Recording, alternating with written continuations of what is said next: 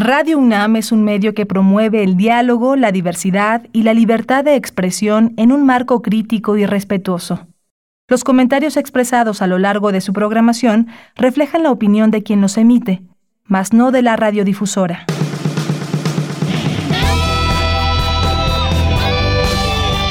Prisma RU. Relatamos al mundo.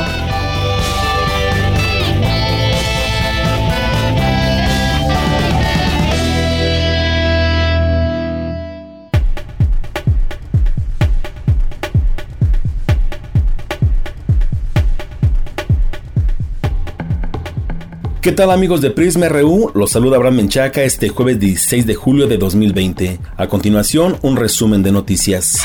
La Secretaría de Salud reportó 36.906 muertos por coronavirus y 317.635 casos confirmados. Simón Cagua, director general de coordinación de los Institutos Nacionales de Salud, advirtió de los riesgos de automedicarse. Como ustedes ya saben, existe una lista larga de tratamientos que han salido en, diferentes partes y que los pacientes están recibiendo, no se recomiendan, no están indicados, no sirven, no existe evidencia de que tengan algún beneficio ni en pacientes ambulatorios, ni como tratamientos para prevenir, ni en pacientes con enfermedad grave y crítica de COVID-19 y sí tienen el potencial de ocasionar daño, tienen efectos adversos y no se deben de administrar.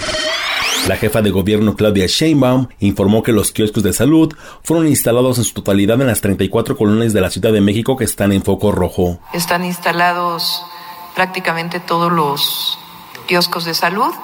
Se está haciendo el trabajo para poder retirar a los a los comercios, particularmente en vía pública, que venden comida. Se está en este trabajo desde el día de ayer. Hoy esperamos que con los apoyos que estamos dando pueda mejorarse esta situación y vamos a estar dando un reporte diario de cómo vamos en esta atención de las colonias prioritarias. Están ya pues todos los brigadistas y los promotores de la salud trabajando casa por casa en cada una de estas colonias, dando información de la importancia de mantener la sana distancia y las distintas medidas indispensables para poder reducir los contagios en estas colonias de atención prioritaria. La Comisión Ambiental de la Megalópolis anunció nuevas fechas y medidas para la verificación ambiental. En la Ciudad de México, el servicio reiniciará el 10 de agosto. Alfonso Suárez Real, secretario de Cultura de la Ciudad de México, anunció que el Autódromo Hermano Rodríguez se convertirá en el Autocinema Michuca. ¿Cuándo y dónde se va a presentar? Van a ser del 26 de julio al 19 de agosto, los miércoles y domingos. Vamos a tener dos películas por día, dos funciones. El ingreso al autocinema para la primera función será a las 15.30, para la segunda función 18.30. ¿En dónde se va a llevar a cabo? En el Autódromo Hermanos Rodríguez, en la curva 4, y la proyección de las películas, la primera función es a las 5 de la tarde, la segunda función es a las 8 de la noche. Va a haber un costo de recuperación de 10 pesos por automóvil. El Consejo de la Judicatura Federal acordó realizar a puerta cerrada la audiencia inicial donde la Fiscalía General de la República imputará al exdirector general de Pemex, Emilio Lozoya, los cargos de asociación delictuosa, operaciones con recursos de procedencia ilícita y cohecho. Esta mañana, durante su conferencia matutina, esta vez desde Jalisco, el presidente Andrés Manuel López Obrador habló del caso. Está por eh, regresar a, a México y la Fiscalía lleva esta investigación. Él aceptó de manera voluntaria la extradición y hay un compromiso de que va a informar sobre lo que sucedió acerca de eh, los presuntos fraudes por los que se le acusa y va a hablar de Odebrecht, como lo este, mencionas, y de otro tipo de ilícitos. Entonces sí va a ser algo interesante, importante, porque como siempre lo he sostenido, lo mejor es eh, desterrar la corrupción. Además, el presidente destacó que con el gobierno de Jalisco se está trabajando de manera coordinada.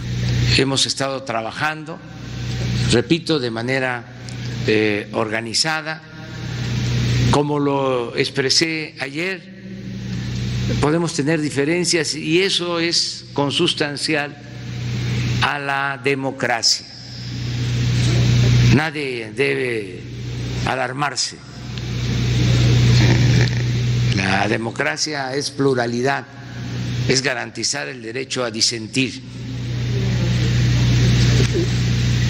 Sin embargo, en asuntos como este, que tiene que ver con la seguridad del pueblo, con garantizar la paz, la tranquilidad de los ciudadanos, estamos las autoridades obligados a actuar de manera coordinada, hacer a un lado las banderías partidistas.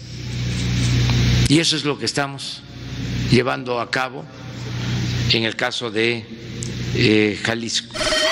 Por su parte, el gobernador Enrique Alfaro aseguró que defender a Jalisco no significa confrontarse con el presidente de la República. Estoy aquí no solo para acompañarlo en su gira de trabajo, sino para poner sobre la mesa toda nuestra voluntad para reconstruir la relación entre el gobierno estatal y el gobierno de la República. Hoy más que nunca, Jalisco necesita de su presidente. Por eso vengo hoy a proponerle que nos demos la oportunidad de corregir el rumbo para iniciar una nueva etapa de diálogo y cooperación por el bien de México. Que lo hagamos a partir de un principio básico, el respeto mutuo. Queremos apoyarlo desde Jalisco en el proceso de transformación nacional que usted encabeza, porque coincidimos en la necesidad de desmantelar el viejo régimen y de reconstruir al país desde sus cimientos. Lo digo de corazón.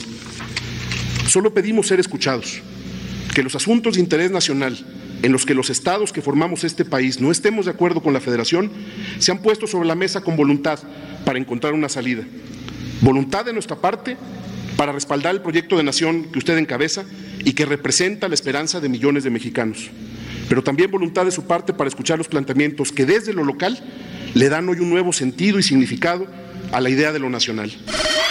En su oportunidad, el secretario de la Defensa Nacional, Luis Crescencio Sandoval, habló de la situación que guarda Jalisco en materia de seguridad. La incidencia delictiva de los delitos que le da seguimiento el Secretariado Ejecutivo del Sistema Nacional de Seguridad Pública, en todos ellos, a excepción del de extorsión, es el que se identifica que va a la alta, tiene un octavo lugar dentro de, de la estadística que saca el Secretariado.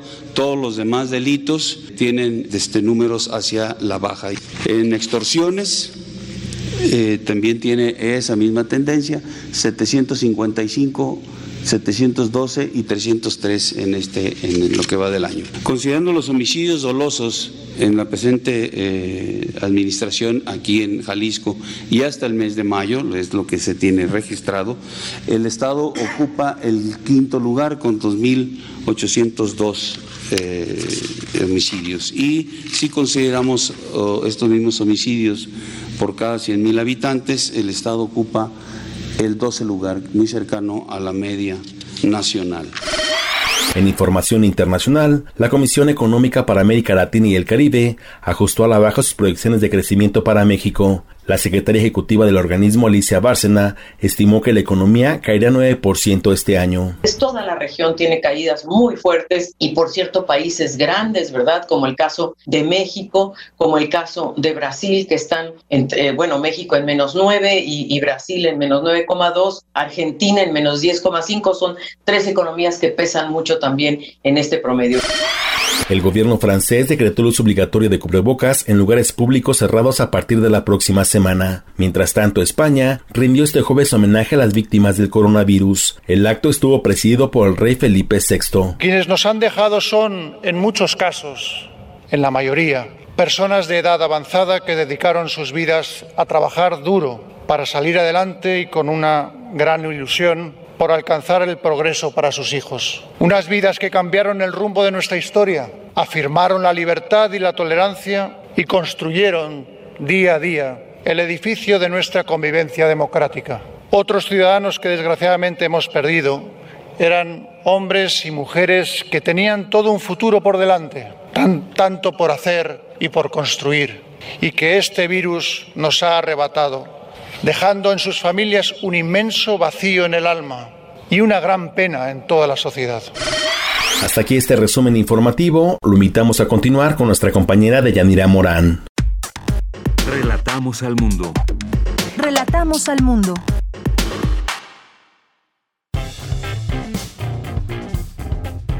Campus RU.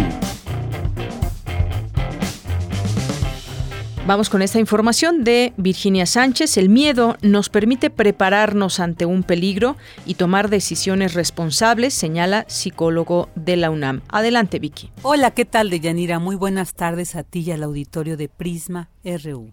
En estos momentos de contingencia sanitaria por la pandemia de COVID-19 que ha proliferado en el mundo, es normal que vivamos momentos de incertidumbre y de miedo. Incluso el insomnio puede ser normal en este contexto. Sin embargo, el sentirlos en exceso puede producir un pánico colectivo. Entonces, la peor pandemia que podríamos vivir no sería la del coronavirus, sino la del miedo, que cuando se convierte en pánico irracional puede contagiarse hacia otros grupos y dificulta la toma de decisiones adecuada. Así lo señaló Ricardo Trujillo Correa de la Facultad de Psicología de la UNAM, quien destaca la importancia de cuidar nuestra salud mental en la misma dimensión que la física. Cuando hay crisis, cuando existen, por ejemplo, eventos a los que no estamos habituados, entramos en un momento donde de repente la zozobra, el miedo, la incertidumbre de cómo debemos de comportarnos nos van generando entonces nuevas lógicas de acondicionamiento, nuevas lógicas de adaptarnos.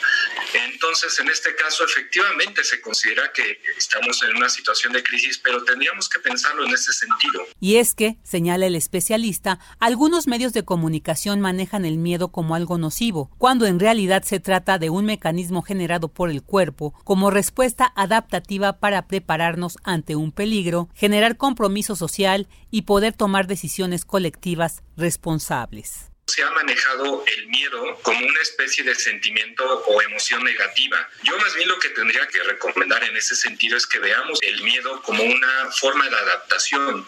Es un aviso por parte de nuestro cuerpo que nos dice tendríamos que prepararnos, tendríamos que generar una cierta responsabilidad social, evidentemente con información válida, con información sólida, tomar una serie de decisiones responsables junto con otros, junto con la comunidad, para encontrar los mejores caminos adecuados. Entonces, si efectivamente podemos sentirnos que estamos en una situación de incertidumbre, también es cierto es que el ser humano es bastante adaptable.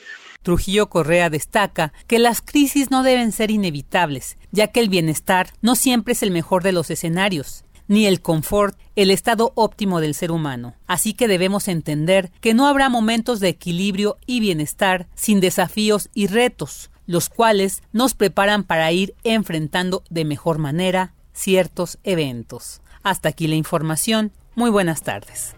Cristina Godínez nos informa. Experto habla del uso de la tecnología Google Glass en salud. ¿Qué tal, Deyanira? Un saludo para ti y para el auditorio de Prisma RU. El médico cirujano de origen venezolano, Rafael Grossman Zamora, es el primero en emplear el visor de realidad virtual en una intervención quirúrgica. Grossman tiene la especialidad en trauma, laparoscopía avanzada y cirugía robótica. Él participó en el Foro de Salud México, organizado por la Facultad de Medicina de la UNAM y la Asociación Mexicana de Industrias de Investigación Farmacéutica. En su ponencia, el médico abordó la importancia de incluir el poder de la tecnología en el proceso de formación de los futuros médicos, esto a través de simulaciones virtuales e innovaciones esta tecnología en el quirófano y esto causó gran sensación. Yo lo que hice fue, yo quería que los dos o tres estudiantes que estaban detrás mío viendo lo que yo estaba haciendo, darles a ellos una mejor guía de lo que yo estaba haciendo. Estaba haciendo un streaming de la operación, los senté a ellos en una sala por allá lejana y pudieron estar presentes virtualmente lo que yo estaba haciendo, pero lo más importante, estaban conectados conmigo, estaban hablando, estaban preguntando, me estaban respondiéndome mis preguntas y estaban viendo desde mi perspectiva. Entonces esto causó mucha sensación porque Google Glass en ese momento era, estaba así como en su, hiper era y instrumento todo el mundo quería tenía que ver con Google Glass y eso se hizo un post en Forbes y eso alcanzó un, se, hizo viral, pues, de las tecnologías innovadoras usadas en salud y usadas en, en educación. Grossman dijo que las tecnologías son una poderosa herramienta para mejorar la relación médico-paciente y su uso en la salud reduce los errores médicos y mejora la eficacia de las intervenciones.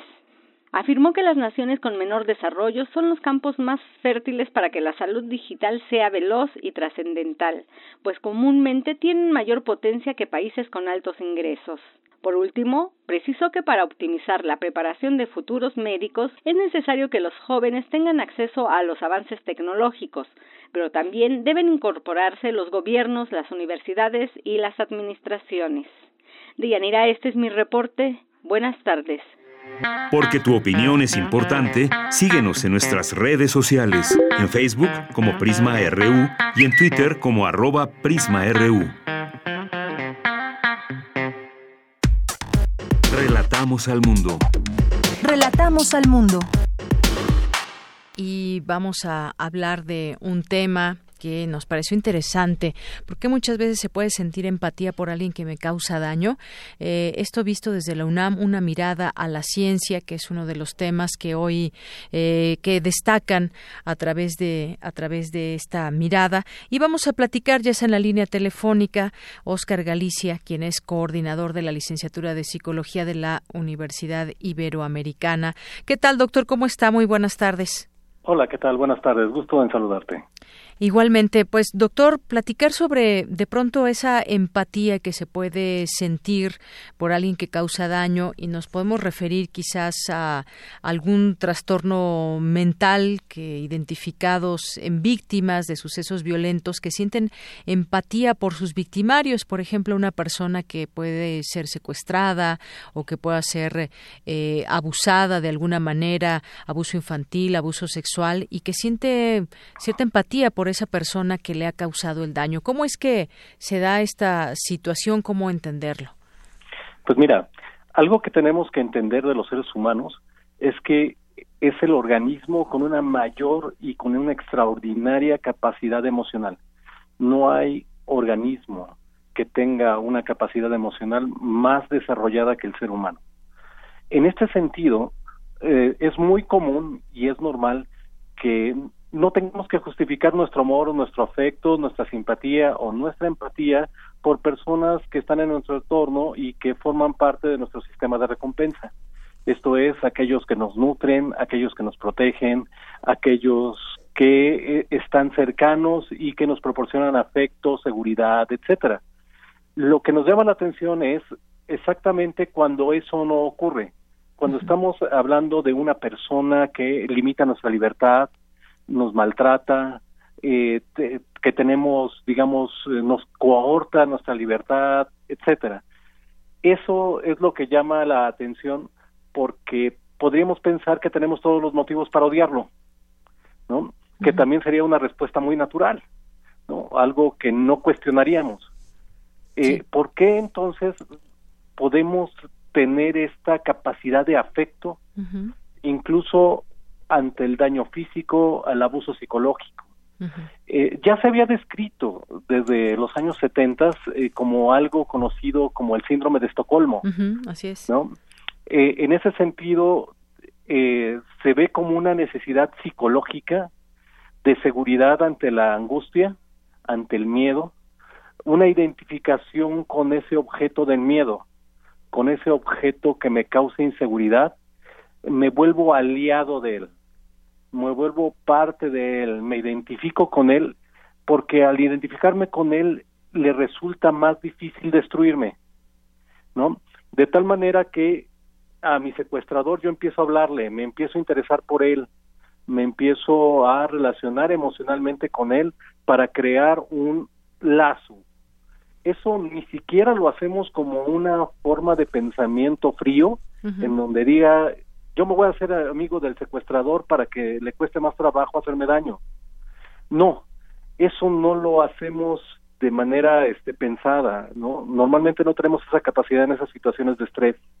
Lo hacemos casi como una manera inercial, en donde nuestros afectos tratan de eh, generarnos más seguridad en donde tratan de disminuir nuestra ansiedad a través de la identificación con el otro, a través de la cooperación con el otro, incluso hasta amar al otro en ese sentido de evitar la destrucción. Entonces, ese es como un mecanismo natural de los afectos para mantenerse vivo en un ambiente de excesiva tensión y de extremo peligro, ¿no?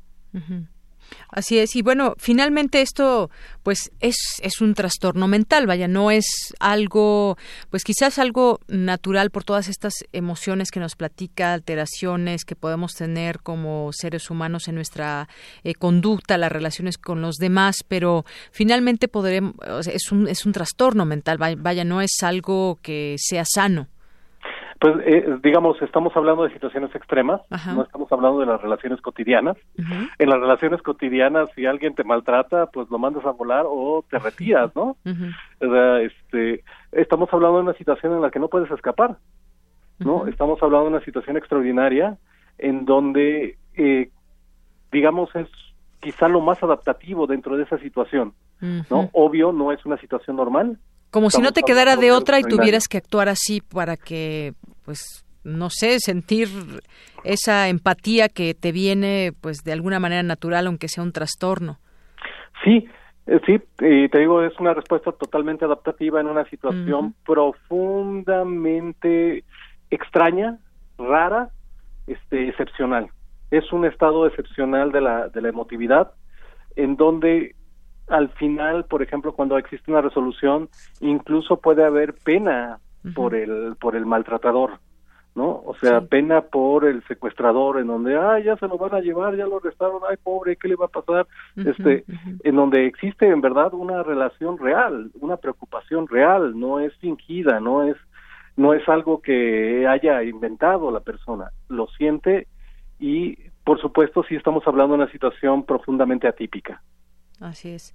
Y bueno, aquí un dato que me gustaría destacar. De acuerdo con la Organización Mundial de la Salud, los trastornos mentales se caracterizan por una combinación de alteraciones del pensamiento, de la percepción, las emociones, la conducta y las relaciones con los demás. Este es un dato interesante que de ahí parte, pues justamente porque tenemos tal o cual eh, comportamiento. Así es. O sea, también se modifica, hay que, hay que quedar claro que nuestras emociones forman parte importante de nuestro proceso de toma de decisiones. Esto es, a veces la decisión ya está tomada desde el punto de vista afectivo y después toda nuestra cognición, todo nuestro pensamiento, toda nuestra forma de ver el mundo trabaja para justificar nuestra emoción. O sea, ¿por qué estamos decidiendo lo que estamos decidiendo? Entonces las emociones van a marcar profundamente nuestra forma de comportamiento de tal manera que nuestra cognición, la forma en cómo percibimos el mundo, va a cambiar definitivamente asociado a nuestro estado de ánimo. Si yo estoy deprimido, no importa que sea un día soleado, no importa que los pajaritos canten, es el día más triste de mi vida. Si yo tengo miedo, si yo estoy ajustado, angustiado, ese va a ser un día profundamente perturbador. Aunque sea un día de fiesta, no importa, yo lo voy a estar percibiendo, lo voy a estar viviendo de una manera distorsionada asociada a mi emoción. Y bueno, otro dato, doctor, también, eh, el trastorno disociativo no especificado se ha detectado también en víctimas de sucesos violentos en los que hay una identificación con el victimario. La persona afectada crea personalidades alternas como una defensa frente a la realidad, que es algo de lo que usted nos hablaba. En un ambiente como el que tenemos, no podemos generalizar en nuestro país, ni mucho menos, pero algunas zonas, por ejemplo, donde se ha identificado que hay que protegerse contra la violencia, en algunas escuelas incluso se hacían y se ensayaban protocolos en caso de alguna balacera, algún enfrentamiento, eh, me parece que fue en Tamaulipas en alguna vez, en algún momento. ¿Esto de qué manera afecta también, digamos, eh, no a un individuo, sino a una comunidad? Pues mira, e, es claro que si hacemos una encuesta y ya se han hecho, eh, estamos en una sensación de inseguridad altísima en donde entre el 80 el 70% de la población, dependiendo de dónde la hagas, eh, se percibe en peligro. ¿Qué significa eso? Que existe un estado de ansiedad ya experimentado eh, previamente en donde el sujeto tiene miedo del lugar donde vive. O sea, por supuesto, eso te crea inseguridad, te crea estrés, por supuesto modifica tu, tu forma de toma de decisiones, tu forma de vida. O sea, ya las decisiones que tomas de vamos al cine en la noche no porque está oscuro, eh, no porque está en lado y tengo que pasar por tal lugar. Eh, oye, vamos de fiesta, no porque es peligroso. ¿Te das cuenta de que estamos cambiando por completo nuestra forma de vida?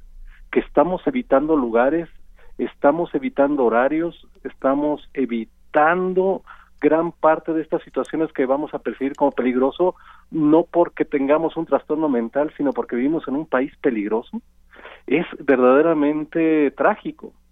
Entonces, eh, creo que, por supuesto, cambia la forma de vida, cambia nuestra manera de percibir el, el entorno, estamos cada vez acostumbrándonos más a la violencia, cosas que anteriormente nos hubieran parecido detestables, imposible de aceptar, se convierten en eventos cotidianos en donde ha desensibilizado de manera importante a la sociedad y ya no estamos eh, indignándonos ni procurando eh, exigirle al Estado un estado de seguridad, eh, porque ya estamos acostumbrándonos a tener dos o tres muertos todos los días en diferentes estados de la República.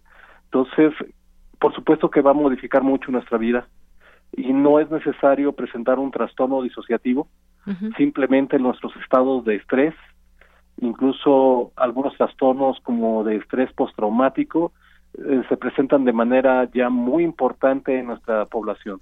el principal trastorno que tenemos asociado a nuestra población son trastornos de ansiedad y trastornos depresivos, que son principalmente resultado de situaciones estresantes en nuestro medio ambiente. Así es. Bueno, pues y hay, hay, muchas también encuestas de percepción de violencia que se hacen y donde revelan, eh, pues cómo se siente de insegura la gente en ciertas ciudades en específico, en la Ciudad de México, en algunas, en algunas eh, ciudades de nuestro país. Eso revelan y sin embargo quizás también hará falta en algún momento pues algún tipo de encuesta que también nos revele cómo nos afecta en nuestra vida cotidiana ese sentimiento de sentirse eh, inseguros, cómo afecta a una sociedad, cómo afecta a una comunidad específica o cómo afecta a todo un país usted ya lo decía, estas noticias que surgen eh, diariamente en torno pues a personas que han sido asesinadas, que lo mismo pueden ser eh, gente del crimen organizado, pero también pueden ser periodistas, puede ser gente que no paró en un retén y entonces su familia fue atacada. En fin, hay muchas cosas que, que precisamente nos, nos hacen cambiar nuestras dinámicas. Yo recuerdo en algún momento, pues, como mucha gente tenía esta idea de irse a pueblear por México y, y ahora, pues, eh, ante el peligro que hay en carreteras, si vemos esas estadísticas también que hay de robos en carreteras, pues se siente uno inseguro, uno inseguro en su propio país y esto algún efecto tendrá también como, como comunidad más allá de cambiar nuestros, nuestros hábitos. Sí, de hecho ya es muy conocido que ante estos ambientes pues tenemos una mayor incidencia de casos de ansiedad, este asociado también a una mayor incidencia de casos de depresión y por supuesto hay un mayor incremento de abuso de sustancias principalmente en la población en México, es el alcohol.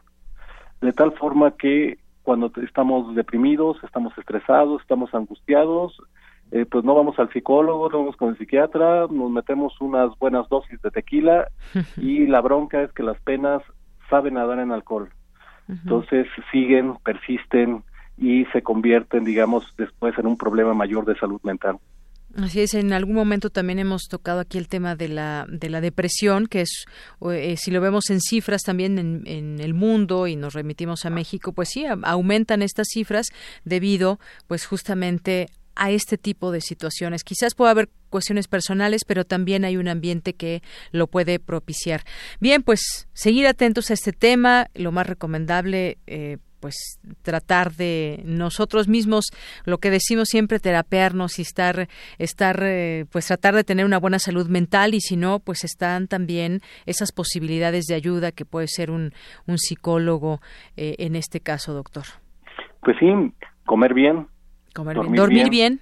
Este, sí, por supuesto, y platicar mucho, tener amistades, ¿no? Eso ayuda mucho platicar con alguien, hablar con alguien y si de plano no se encuentra la cuadratura del círculo, buscar ayuda.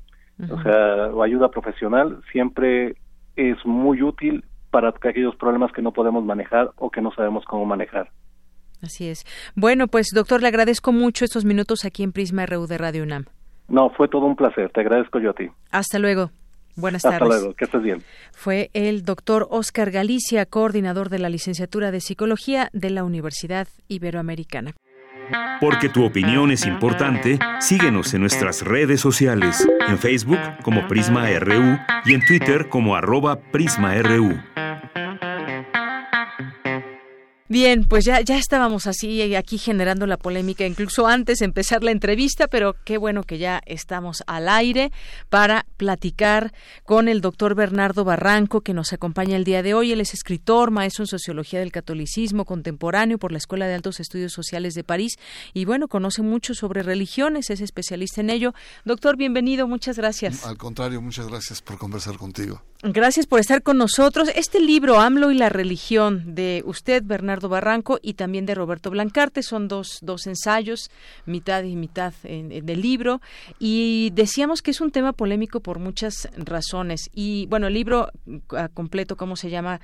Es AMLO y la religión, el Estado laico bajo amenaza. Pues empezar por ahí, el Estado laico que ha sido una pues ah, podríamos decir hasta una lucha que se ha eh, emprendido desde hace mucho tiempo para separar justamente la Iglesia del Estado y los asuntos no se entremezclen, aunque ha habido en otros momentos, eh, en muchos momentos de, de pues del país, de su historia que se, ha, que se han mezclado.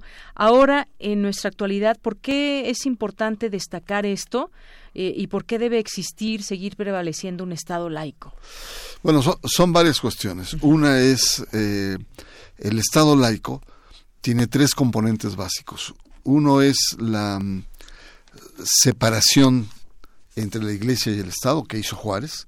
Juárez funda el Estado moderno bajo este principio de separación, dado que la Iglesia en el siglo XIX poseía muchos bienes y tenía funciones de Estado.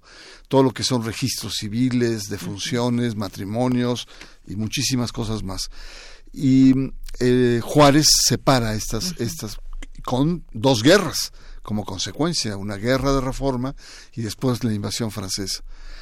Eh, la segunda característica del Estado laico es que eh, tiene que fomentar, respetar alentar la libertad religiosa, la libertad de creer, pero también la libertad de no creer. Tienen tanto valor el que no cree como aquellos que creen. Y una tercera es la equidad. Eh, eh, en la medida en que el Estado laico es un Estado que defiende esa libertad, debe eh, proteger que las mayorías religiosas no se impongan sobre las minorías.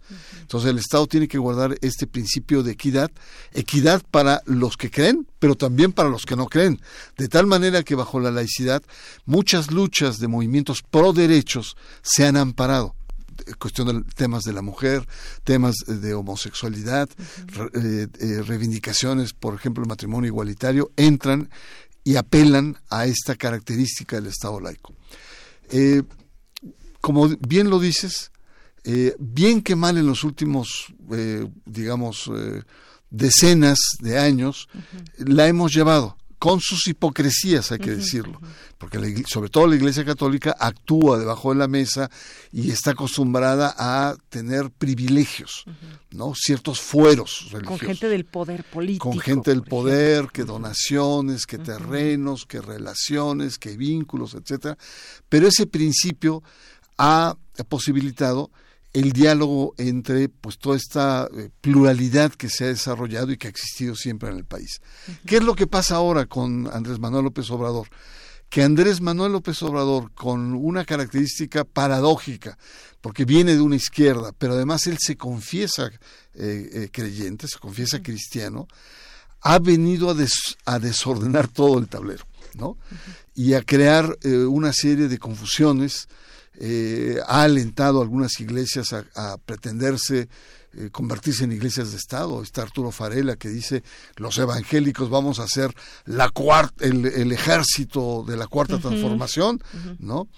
Eh, tenemos la iniciativa que se presentó a fin de año de la senadora Luébano, Soledad Luébano, que quiere reformar la ley de asociaciones religiosas y culto público y le da todas las, las prerrogativas que la iglesia y las iglesias han solicitado ha generado, por otra parte, ciertos polos, eh, digamos, de un nuevo jacobinismo. Es decir, hay desorden en la cancha, hay desorden en la cancha. Y con todo el respeto y, eh, digamos, de la investidura que representa el presidente de la República, él ha sido el responsable de haber, por así decirlo, asusado el avispero entre la religión y la política. En pocas palabras, ha traído y ha sido un actor central de regreso a la religión, a la vida pública de México. Eh, ¿Por qué lo decimos? Hay partes de discursos, por ejemplo, que manejaba desde la campaña hasta el día de hoy, algunos incluso pasajes eh, religiosos que eh, donde hace comparaciones. Y bueno, pues esto ha convertido eh, esto religioso en un activo político para él. Finalmente, esto le ha servido. Yo preguntaba ahorita antes de que entráramos al aire, pero esto, ¿por qué no ha tenido, digamos, como una, una repercusión marcada, por ejemplo, en la gente que votó por él en su momento, porque esto lo venimos sintiendo y conociendo y escuchando desde la campaña. ¿Qué pasa también con, con la gente que ha defendido en muchos momentos también en un estado laico, pero que ahora pues como que está pasando por alto esto o cómo, cómo está, qué está pasando con la sociedad desde su punto de vista? Sí, mira, yo, yo creo, para empezar, eh, ahí con Roberto Blancar tenemos una diferencias. Él es un extraordinario académico, muy serio, sólido, un investigador, y él sostiene que hay un cierto mesianismo en eh, Andrés Manuel López Obrador. Tiene una especie como de llamado eh, a salvar no solamente eh, la, la, al país ¿no? de, la, de la situación caótica en la que se encuentra, sino también salvar el alma. ¿no? y, por ello recurre a una dimensión espiritual. Em, yo lo que eh, sostengo es que, ante todo, Andrés Manuel, desde el punto de vista aristotélico, no se vaya a malinterpretar, es un animal político, es una persona hábil, ¿no? Y ha bajado el tema religioso y lo ha colocado en el seno de un pueblo profundamente religioso como es el mexicano, ¿no?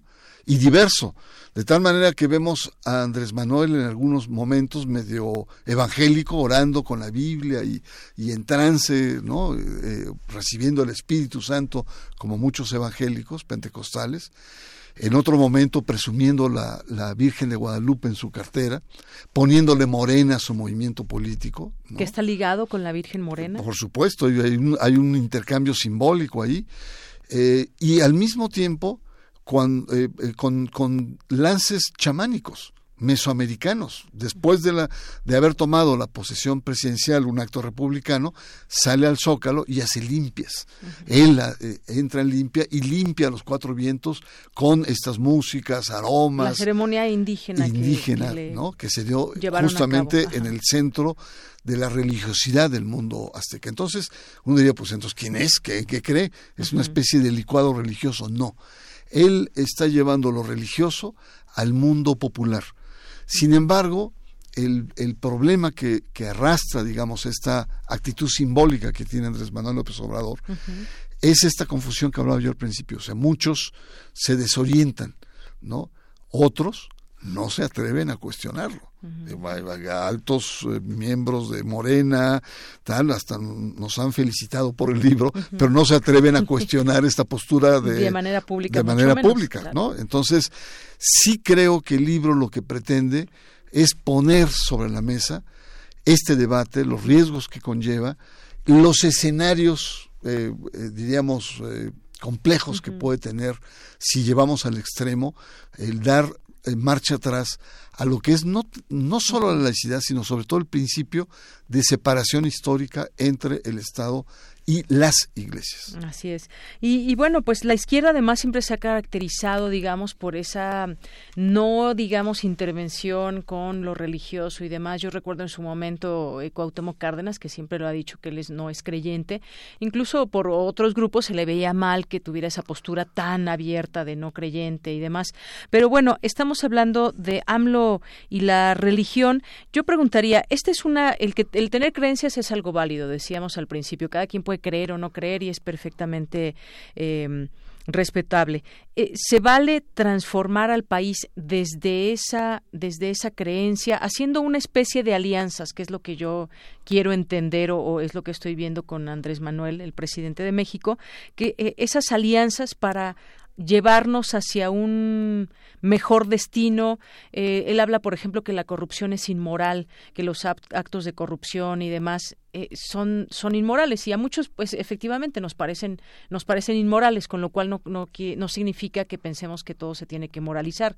Está en marcha la cartilla moral y otros elementos. ¿Se vale desde, ese, desde esa posibilidad, ya que nos sirvió una guerra contra el narcotráfico y demás, ¿se vale hacerlo de esta manera, quizás con tinte religioso? Mira, eh, eh, Andrés Manuel desde la campaña planteó el tema de la crisis de valores en el país, no es nada nuevo. Y plantea que hay una, eh, una crisis también del tejido social, de la base social, de ese pueblo bueno que dice está contaminado, hay metástasis provocado por la corrupción, la impunidad, la inseguridad, la violencia. Y por lo tanto, entonces hay que retomar valores ¿no? sobre todo morales, y, e introducirlos a ese tejido social. Por eso el llamado a las iglesias. ¿no? Hasta ahí podríamos estar de acuerdo, podríamos estar de acuerdo. El problema es cuando eh, eh, este llamado, porque las iglesias trabajan con valores, las, iglesias, eh, su labor misionera, evangélica, proselitista, está basado en las creencias de las personas. El problema es cuando se rebasa la línea de los programas sociales, porque ahí hay que hacer muchos cambios constitucionales primero. Y segundo, la pregunta es, ¿son las iglesias las mejor posicionadas para hacer esto? Dicho de otra manera, esta crisis de valores no ha tocado también las iglesias, porque ve, el periódico de hoy o de estos días y vemos el tema de los legionarios y una nueva ola de, denuncias, eh, de, em, manejos financieros de la iglesia. Eh, eh, Nada claros, ¿no? Con organizaciones criminales, lucha de poder entre los dos papas, es decir, tenemos, y no solamente la Iglesia Católica, hay otras iglesias que están en esta tesitura, sobre todo el tema de escándalos de abuso sexual, pederastia, etcétera. Entonces, la, pregunta, ¿son las iglesias o otra? Vayámonos a otros países, ¿no? Porque eh, Andrés Manuel le prometió eh, medios de comunicación a las iglesias, a las iglesias evangélicas, que es otro capítulo, digamos, de apertura. Bueno, vayámonos a Brasil. Vayámonos a Brasil. Y en Brasil lo que tenemos es, desde hace mucho tiempo, las iglesias evangélicas tienen medios de comunicación, alrededor de 700 radios en todo el país. Tienen la segunda red eh, de televisora más importante, que se llama UREGI, ¿no? que es, eh, es importante. Eh, y, tienen un trabajo mediático proselitista fuerte, han crecido, tienen más de 20 millones de evangélicos en el país. Y uno diría, bueno, pues entonces Brasil estaría en la, en la, en, la gloria, no habría eh, corrupción, no habría violencia, se este discurso habría llegado a la y no es cierto, es más, Brasil tiene un presidente evangélico, abiertamente evangélico, y no es el caso. Entonces, el, el tema es más complejo. El tema es mucho más complejo, pero eh, eh, la, pregunta de fondo es, porque está el tema de la cartilla moral también, que las iglesias apoyaron, está el tema también de la constitución moral que ha ofrecido, y la pregunta es si es lo moral el campo de acción del Estado. Primera pregunta. Desde nuestra perspectiva de investigación de la laicidad, la moral no puede ser un campo de acción del Estado. ¿no? El, Estado eh, lo que tiene que hacer es crear las condiciones para que las diferentes sensibilidades sobre los valores interactúen, valor, eh, eh, discutan, ¿no? intercambien desde la extrema derecha, los fundamentalistas, hasta los seculares más eh, recalcitrantes. Pero el Estado no puede tomar partido por una de esas morales. Ese no es, porque si no estaríamos yendo a eh, eh, teocracias como hay en Medio Oriente, en donde la voluntad de Dios es la que se aplica como norma de civilidad. Este sería un peligro. Y el segundo peligro es las iglesias no pueden formar parte de los programas de gobierno, porque estamos, estaríamos violando este principio de separación. Felizmente en diciembre el presidente, sobre todo ante la iniciativa de la senadora Luébano, marcó raya y dijo yo no acompaño esta iniciativa. ¿no? Para muchos es una, eh, una indicación de que no va, no va a ir más para allá. Para otros es como algo no muy claro, porque la iniciativa sigue formada a ser discutida en el Senado. Y para otros, bueno, pues es, la oportunidad de, debatir mucho más a fondo el papel de las iglesias en la vida política, porque esa iniciativa le abre campo a las iglesias en la educación, campo financiero, les abre campo a la posibilidad de que discutan e intervengan en cuestiones políticas y sociales, ¿no?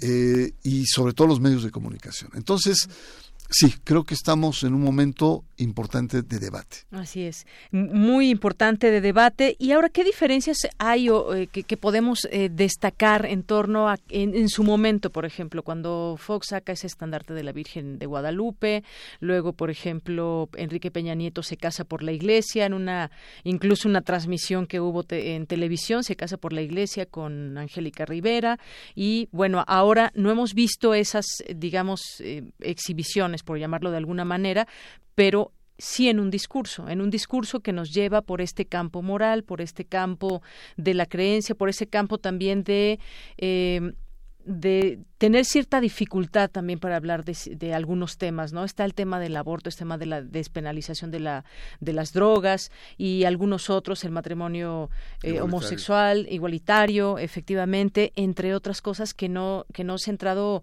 eh, que no ha declarado claramente el presidente. Esto, ¿por qué terreno nos nos llevaría? No hemos visto lo anterior, pero sí más un discurso. Mira, yo distinguiría aquí en tu pregunta dos elementos. Uno serían las provocaciones simbólicas, ¿no? Fox fue un provocador simbólico, ¿no? Su campaña le inicia con el estandarte de la Virgen de Guadalupe, inicia su presidencia con un crucifijo que le entrega a su hija en el Auditorio Nacional. Pero Fox no cambió ninguna ley, ¿no? Incluso sus discursos a veces eran hirientes, ¿no? este, incluso frente a las mujeres y tal. O sus colaboradores, Carlos Abascal, ¿no? que cuestionó fuertemente la imagen en, en la novela de Carlos Fuentes, de un, no recuerdo exactamente el título de la novela, pero cuestiona que en la cama está el crucifijo. Pero una cosa es eso, son provocaciones simbólicas, y otra cosa es ah, dar paso a cambios en las leyes, porque no hay que olvidar que la laicidad, el Estado laico, es ante todo una herramienta jurídica que tiene implicaciones políticas y culturales, pero es jurídico ante todo. Mientras no hayas cambios en las leyes, digamos, eh, los, funcionarios públicos eh, podrán decir misa, por así decirlo, pero no, no afecta. El problema es cuando se interfiere ya en la vida pública o se transgrede esa laicidad del Estado. Entonces, en este caso, yo creo que Calderón ya dio el paso, dio el paso. Recordás en 19 cuando hace la, eh, la repenalización del aborto en base al artículo primero, ¿no? que muchas mujeres van a, a, la cárcel en 19 estados, y ahora estas tentativas que existen, que como muy bien dices, pues crean muchas confusiones. ¿Por qué crean muchas confusiones? Una de ellas importante es por atajar el problema de la crisis del tejido social, abre las puertas a iglesias evangélicas, muchas de ellas, no todas hay que aclararlo, no todas las, pero muchas de ellas fundamentalistas, donde la palabra de Dios es absoluta. ¿Y qué es lo que pasa con la ideología de, de estas iglesias? Pues eh, hay un machismo muy fuerte, el rol de la mujer tiene que seguir siendo tradicional, el rol de la familia tradicional, el tema del aborto, el tema de los derechos sexuales se vienen abajo. Todo eso nos lleva a futuras confrontaciones culturales en este país. Y por otra parte, estas enormes esfuerzos de ganar derechos de muchas de estas minorías podrían verse en un futuro confrontadas por otras minorías religiosas que de manera frontal las atacarían. Entonces, atacamos un problema ahora, pero estamos abriendo el espacio a futuras confrontaciones culturales y en términos de derechos humanos. Así es. Bueno, un gran debate que se abre en este sentido. Doctor, eh, escribe usted en, la parte de su ensayo, por ejemplo, una referencia que me pareció interesante. Nicolás Maquiavelo formula la convivencia de apoyarse en la religión para edificar una nueva república romana. Por su parte, Jean-Jacques Rousseau expone la religión civil cuya misión principal es fortalecer los lazos de unión cívica entre los individuos con el fin de brindar un mejor soporte al Estado. De ahí venía mi pregunta si se vale o no. Ya creo que queda expuesto esto de por qué no se debe hacer esta esta mezcla en un mundo, en un país como el que tenemos ahora.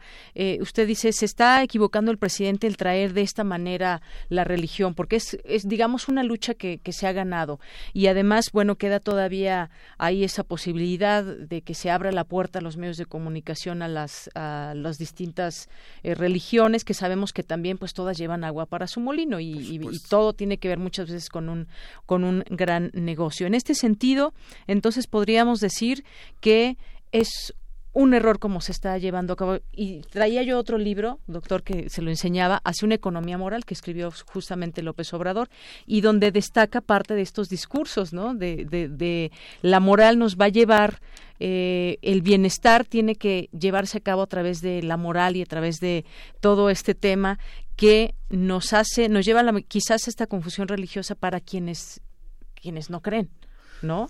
Ese es otro punto. Quienes no creen, ¿cómo están viendo a este a este gobierno, quienes no tienen una creencia en particular. Y un debate muy grande en lo que es la moral y lo que es la ética, y la ética laica.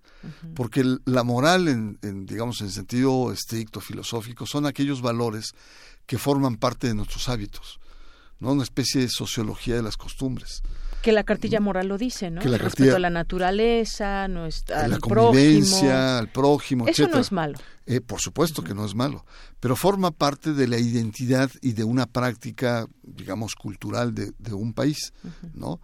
Em, eh, y la ética retomando nuevamente Aristóteles, es la, la, capacidad que tiene este animal racional, este animal de la polis, de, la, de, de, poder sistematizar esos valores y proyectarlos hacia un futuro o una mejora.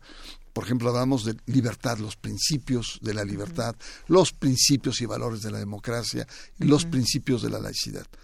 Entonces, yo creo que el terreno debería eh, situarse más bien en una laicidad laica ¿no? E incluso um, Roberto es muy claro en su texto, dice, ¿por qué no en lugar de que las iglesias, en su ámbito de su competencia, lleven eh, em, catecismo a, la población, al tejido social, ¿por qué no el Estado dota de a las iglesias de manuales de instrucción de educación cívica, ciudadana, de una, de una ciudadanía mucho más madura y adulta. Es decir, el camino tiene que ir de ida y vuelta. Eh, lo que te quiero decir es, mira, nosotros tenemos años defendiendo minorías eh, religiosas, eh, y, y, la verdad, a veces cuando somos muy rudos con los evangélicos, que son minorías en este país, no es con el conjunto de las minorías evangélicas ni persecución, sino un sector de esas minorías que son fundamentalistas, son teocráticas. Lo mismo que hemos hecho con los católicos de ultraderecha, el yunque o por familia, ¿no? que quieren imponer sus valores al conjunto de la sociedad vía o a través del Estado o de políticas públicas. Ese sería uno. Y dos, no somos talibanes del laicismo. Es decir, la laicidad es algo que forma parte del ADN de los mexicanos, que nos ha costado mucho, pero a veces no la entendemos porque son de esos términos heurísticos que dicen muchas cosas y luego nos confundimos. Por lo tanto, yo creo que el libro lo que pretende es volver otra vez a hacernos estas preguntas básicas. ¿Por qué un Estado laico en una república liberal moderna como la mexicana. Sin duda, traigamos eso al debate, sigámoslo haciendo porque pues esto a esto todavía le falta. Le falta mucho, sí. Bueno, pues doctor Bernardo Barranco, es un gusto siempre platicar con usted. Gracias por venir y platicarnos de este último libro que recomendamos, AMLO y la religión, el Estado laico bajo amenaza de Editorial Grijalvo. Muchas gracias. Al contrario, gracias a ti por conversar sobre este tema. Bien, pues continuamos. Queremos escuchar tu voz. Nuestro teléfono en cabina es 55 36 43 39. Prisma RU. Relatamos al mundo.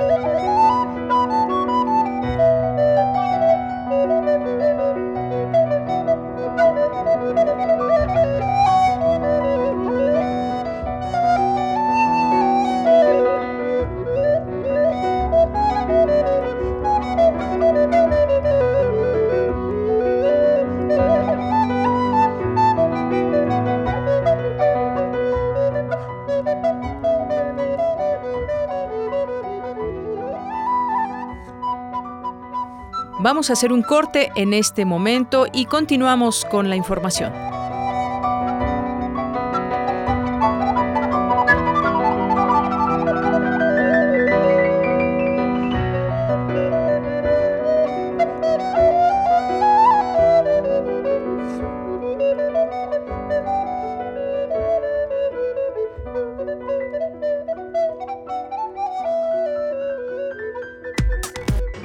Prisma RU.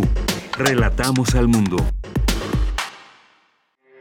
Porque tu opinión es importante, síguenos en nuestras redes sociales, en Facebook como Prisma RU y en Twitter como arroba PrismaRU.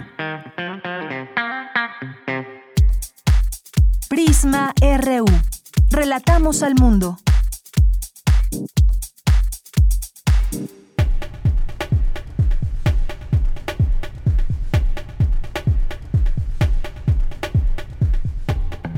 Estamos de regreso de este corte. Muchas gracias por continuar con nosotros. Nos vamos a la siguiente información con mi compañera Dulce García. Deyanira, muy buenas tardes a ti al auditorio de Prisma RU. La doctora Ana Lilia Coria, coordinadora del doctorado de Gestión y Políticas de Innovación de la Red de Desarrollo Económico del Instituto Politécnico Nacional, habló de los retos para la ciencia en el siglo XXI, en donde dijo que es importante lograr más inversión en investigación. Hay una situación que nosotros llamamos la vulnerabilidad en los riesgos. No es lo mismo que un evento extremo suceda en una región del mundo que en otra. A eso le llamamos la vulnerabilidad. Cómo hay un riesgo de que algo suceda y cómo hay una zona o una región del mundo que no tendría posibilidades de resolver ese problema como se tendría en otra. Y todo esto deriva de lo que invertimos en investigación. Los países desarrollados pues invierten muchos recursos en investigación. Por un lado, desarrollos tecnológicos tan avanzados y por el otro lado, pues regiones del mundo que, que viven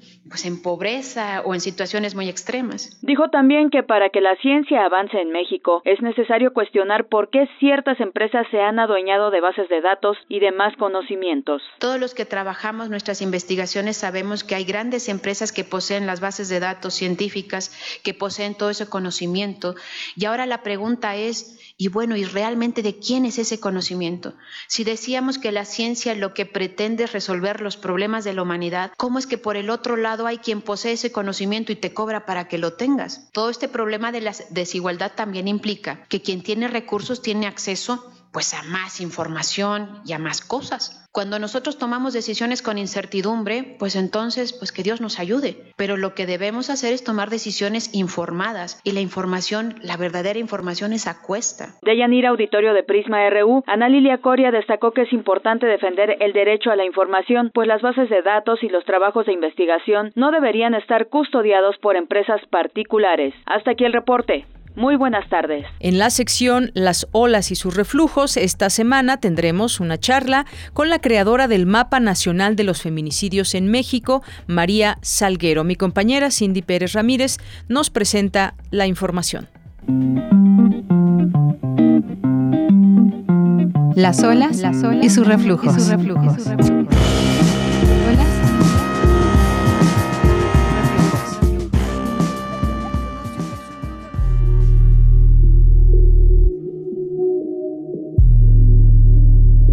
Buenas tardes de Yanira y Radio Escuchas de Prisma RU. Bienvenidos a Las olas y sus reflujos que busca visibilizar, analizar y explicar las problemáticas a las que se enfrentan las mujeres desde una perspectiva de género. En esta emisión hablaremos del grave fenómeno que representa el feminicidio. Para ello escucharemos la voz de María Salguero, geofísica y creadora del Mapa Nacional de los Feminicidios en México. Además, tendremos recomendaciones cinematográficas y los avances en materia jurídica sobre este problema. Iniciamos.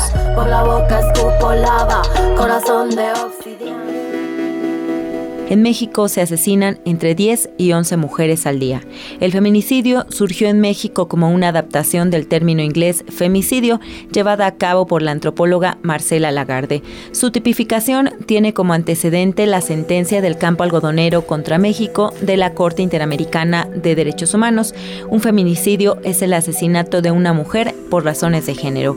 ¿Qué se considera como razones de género? Pues bueno, cuando existan algunas de estas circunstancias, por ejemplo, que la víctima presente signos de violencia sexual de cualquier tipo, que a la víctima se le hayan infligido lesiones o mutilaciones previas o posteriores a la privación de la vida, que existan antecedentes o datos de cualquier tipo de violencia en el ámbito familiar, laboral o escolar del sujeto activo, que haya existido un lazo, una relación sentimental, ya sea afectiva o de confianza, que eh, también haya datos que establezcan que hubo amenazas relacionados con el hecho, que la víctima haya sido incomunicada y que el cuerpo también sea exhibido o expuesto en un lugar público. Esta es la máxima expresión de la violencia contra las mujeres. Pues ante este panorama, desde 2016, la geofísica María Salguero creó el Mapa Nacional de los Feminicidios en México, que documenta estos casos. Ella toma datos de las mujeres asesinadas y se puede leer en cada una de las cruces la información de la víctima y del presunto asesino, pues cuando se cuenta con la información. ¿Qué les parece si escuchamos esta charla? Somos una Muchas gracias María por estar en esta nueva sección, las olas y sus reflujos. Quisiera que nos empezaras por comentar cómo documentas el mapa. Pues lo armo con, con las notas de prensa, con testimonios de los familiares de las víctimas que le dan a la prensa, con comunicados de las procuradurías y fiscalías. Eso es principalmente como armo el mapa. ¿Has notado un incremento en el número de feminicidios? Cuando yo empecé a documentar, los feminicidios asesinaban entre 6 y 7 mujeres al día. Fue 7 y de repente ya estamos entre 10 y 11. El problema del feminicidio es que la impunidad ha, permitido que crezca. Tenemos el Estado de México, que es que en 2019 terminó con 443 mujeres asesinadas. Y, por ejemplo, por otro lado tenemos Colima, que Colima tiene 28 mujeres asesinadas por cada 100.000 habitantes. Y este tipo de violencia asociada al crimen organizado también hace que incremente la violencia hacia la mujer. Juárez, por ejemplo, también tiene un contexto de crimen organizado muy complicado, pero que también hay un número alto de violaciones en el espacio público y desaparecidas. Y si no se ve todo como un problema integral también de seguridad pública y de seguridad nacional, no se va a acabar con el problema. Juárez es otro de los puntos rojos, Guanajuato, porque después del plan antiguachipol, las mujeres de la sociedad de la sociedad civil que no estaban involucradas en temas de crimen organizado han sido secuestradas y asesinadas. ¿Existe algún perfil de edad que estés notando? Mira, cuando empecé eh, eran en promedio de 30 años, pero conforme ha pasado el tiempo, han incrementado niñas en adolescentes y en mujeres de 18 a 25 María, la forma en que asesinan a las mujeres ha cambiado eh, a lo largo de estos años que has empezado a documentar el mapa, es decir, las formas en las que han asesinado a las mujeres se ha recrudecido, ¿hay alguna mayor saña? Mira, lo que he visto que ha aumentado son las armas de fuego a nivel nacional, armas de uso exclusivo del ejército principalmente hasta 47, de 15, 9 milímetros, 5.7 que es exclusivo del Servicio Secreto de los Estados Unidos, pero asesinatos como el de Ingrid tengo desde que empecé a registrar el mapa, de hecho hubo una, una enfermera que encontraron desollada en Michoacán, no me acuerdo si en 2013 o 2014, pero esos asesinatos con muchos años ya se han venido dando, quemadas vivas, mutiladas, restos disueltos en ácido, o sea, la hazaña ha sido brutal en muchos de ellos. ¿Algo más que nos quieras agregar, María? Pues mira, creo que ahorita estamos viendo cada vez más a las, a las nos estamos organizando más las mujeres. Las redes han sido un factor primordial y, y me da gusto ver también a muchas chicas ver cómo se organizaron para defender sus derechos. Radio Escucha, según el Mapa Nacional de los Feminicidios en México, en 2019 se asesinaron a 3.825, un incremento de 6% respecto a 2018 y casi el doble de lo registrado hace tres años. Les recomendamos el corto documental Nosotras, de la directora Natalia Beristain. Esta obra aborda la violencia contra las mujeres y cuenta la historia de testimonios de sobrevivientes y familiares de víctimas de feminicidio.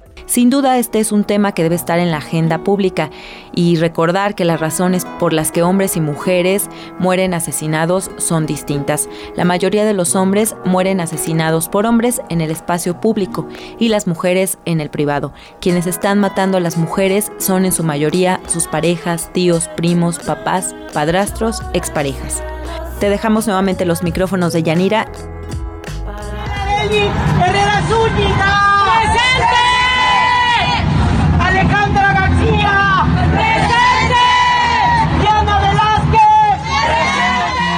Las olas, Las olas y sus reflujos. Y sus reflujos.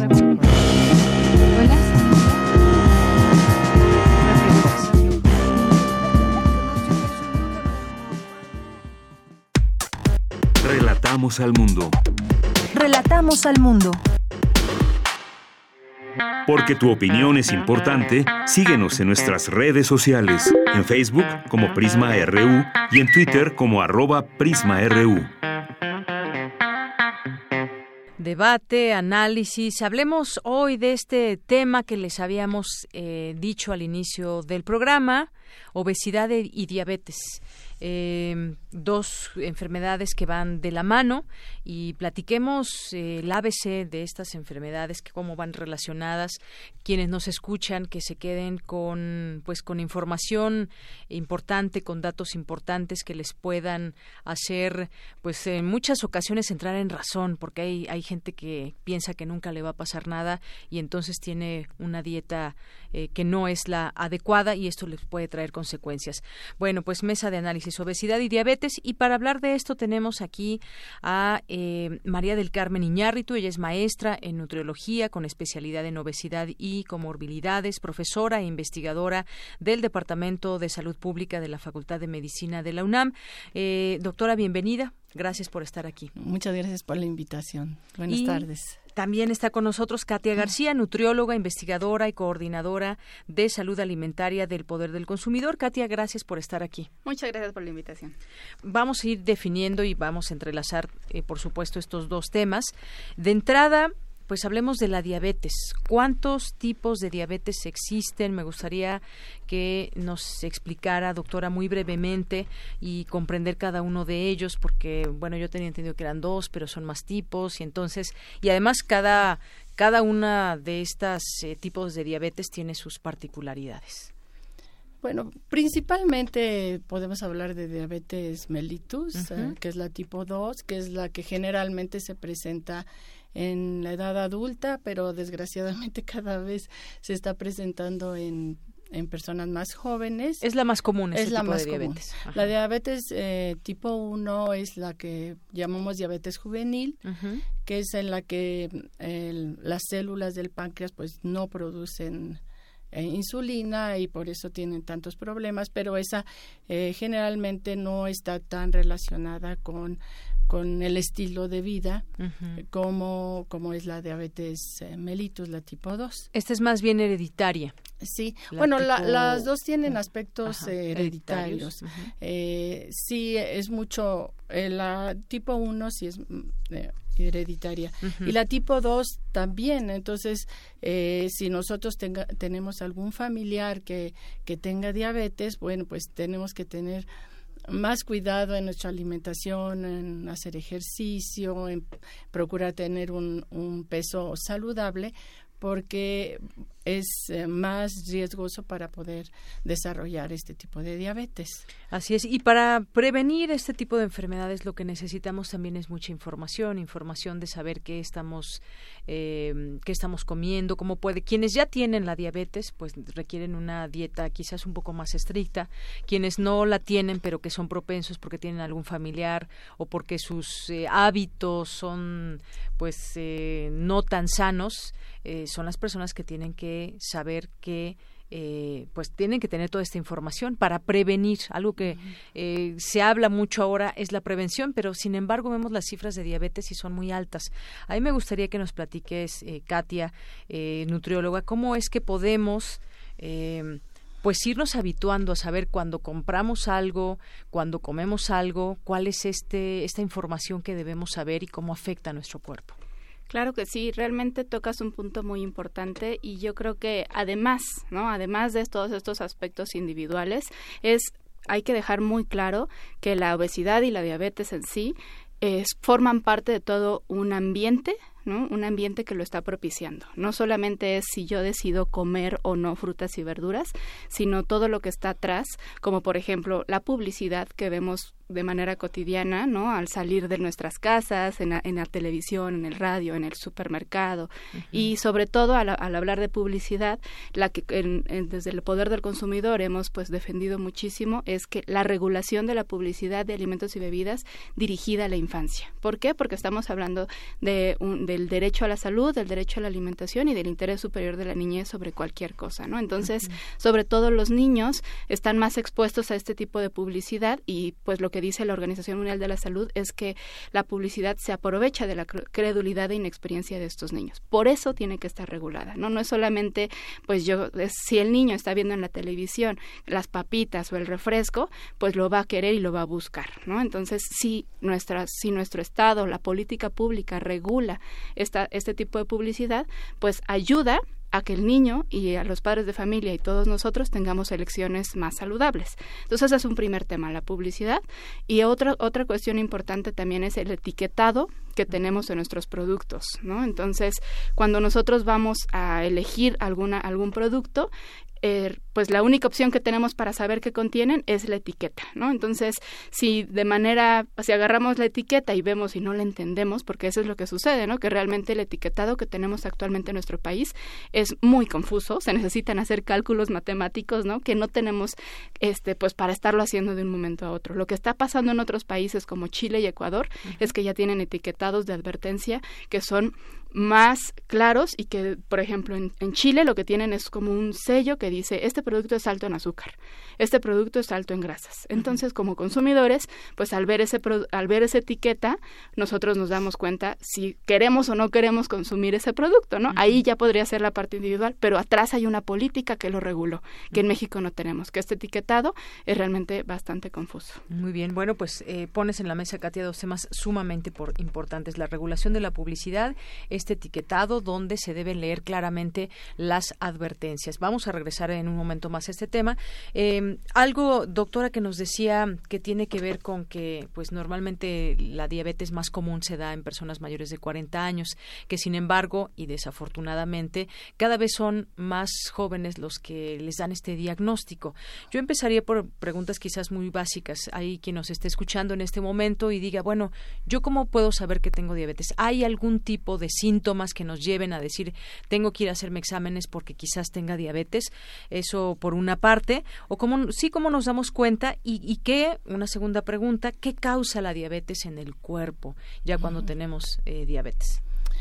Bueno, eh, los síntomas eh, principales son empieza uno con sed, a veces empieza a bajar de peso, pero esto viene acompañado primero, vamos a empezar a a subir de peso, ¿no? El que va a ser como la obesidad es el detonante, el detonante, no necesariamente, pero es una de las factores de riesgo para desarrollar la diabetes.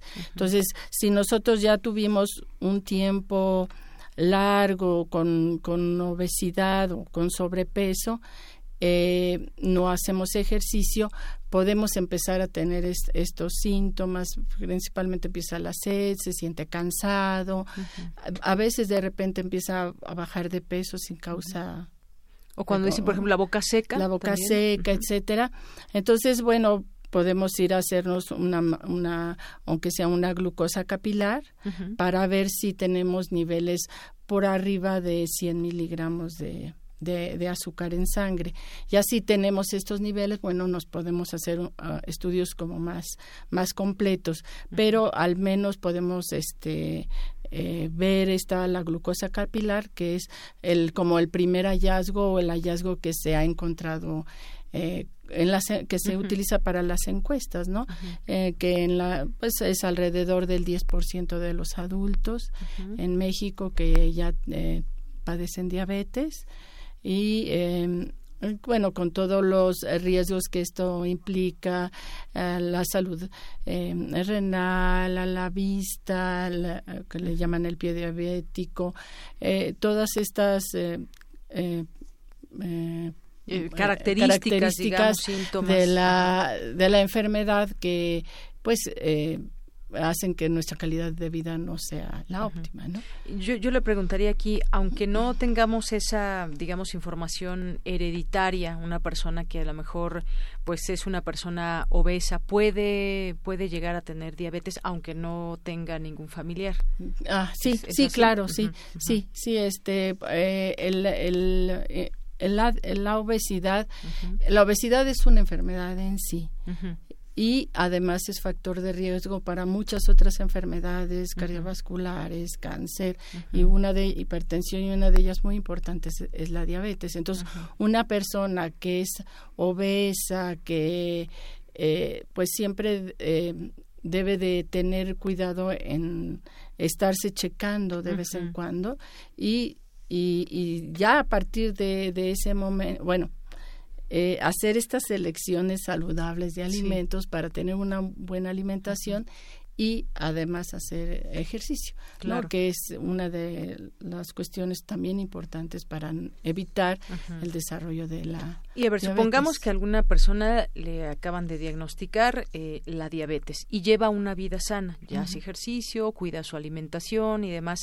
Como ya tiene la enfermedad, ¿qué, ¿qué le pasa a su cuerpo o cuánto tiempo puede estar bien teniendo diabetes, pero con, con una vida sana, una vida de calidad. Sí, o sea, una persona que tiene controlada su, sus, niveles de azúcar, sus niveles de azúcar puede llevar una vida sana. O sea, es una enfermedad crónica, pero si tenemos eh, la, la, glucosa alta es tóxica, es la que empieza a hacer eh, pues el daño en los diferentes órganos.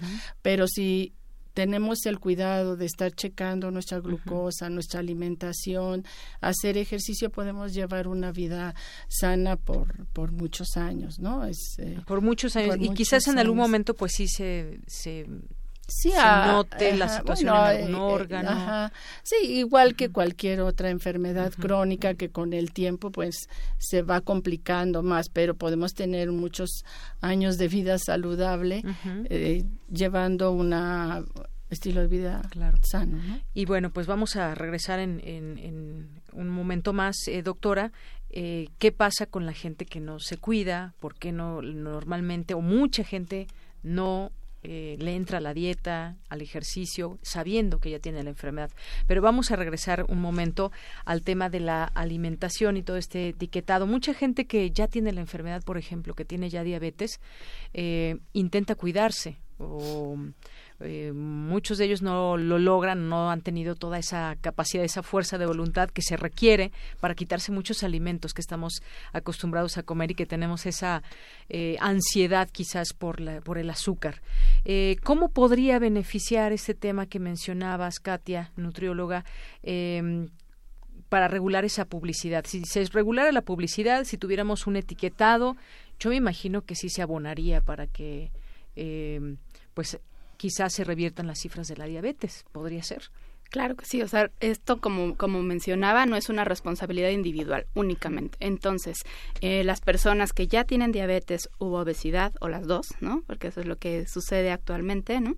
Eh, que quieren tener una vida saludable, pero hay incluso productos que, que los, se promocionan como saludables cuando realmente no lo son, ¿no? Entonces, eh, eso quiere decir que, que están siendo engañadas, ¿no? Que están siendo víctimas del, del, de, la, de la industria de alimentos ultraprocesados y de bebidas también, ¿no? Que igual al final de cuentas lo que están pues haciendo es dañando su salud.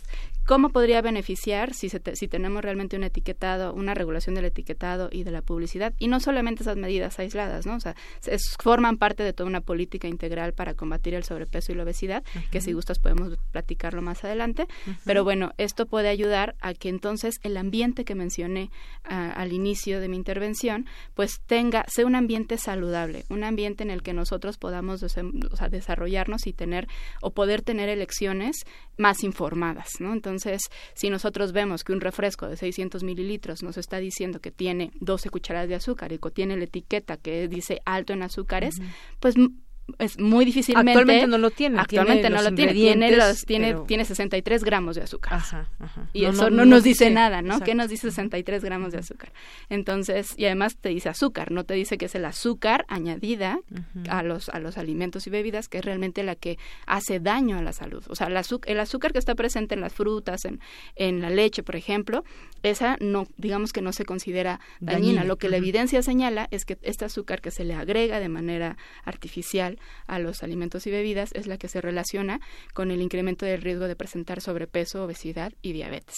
Retomando un poco la parte de, la obesidad con la, con la diabetes, pues es, ah, dijimos que la diabetes es alrededor del 10% de los adultos en México la tienen, pero sobrepeso y obesidad, los adultos, 7 de cada 10 ya tienen sobrepeso y obesidad en México. Y en, en escolares y adolescentes, ya uno de cada tres niños y adolescentes en nuestro país ya tiene sobrepeso y obesidad. O sea, es una, esto es una epidemia como tal, ¿no? No estamos hablando de un, de, de cualquier cosa. Esto, realmente es un problema de salud pública muy importante que debe de ser atendido y no únicamente desde come bien o chécate, mídete y muévete, como no un programa que teníamos, sino desde lo que la, desde lo que el gobierno puede promover para que nosotros como, como ciudadanos tengamos acceso. Y, es que se mueven muchos intereses también económicos dentro de todo esto. Imagínense que el refresco más popular, imagínense el que ustedes quieran, que les dijera tiene, ¿cuántas dijiste? 12 cucharadas. 12 cucharadas de azúcar. ¿Quién quisiera en términos normales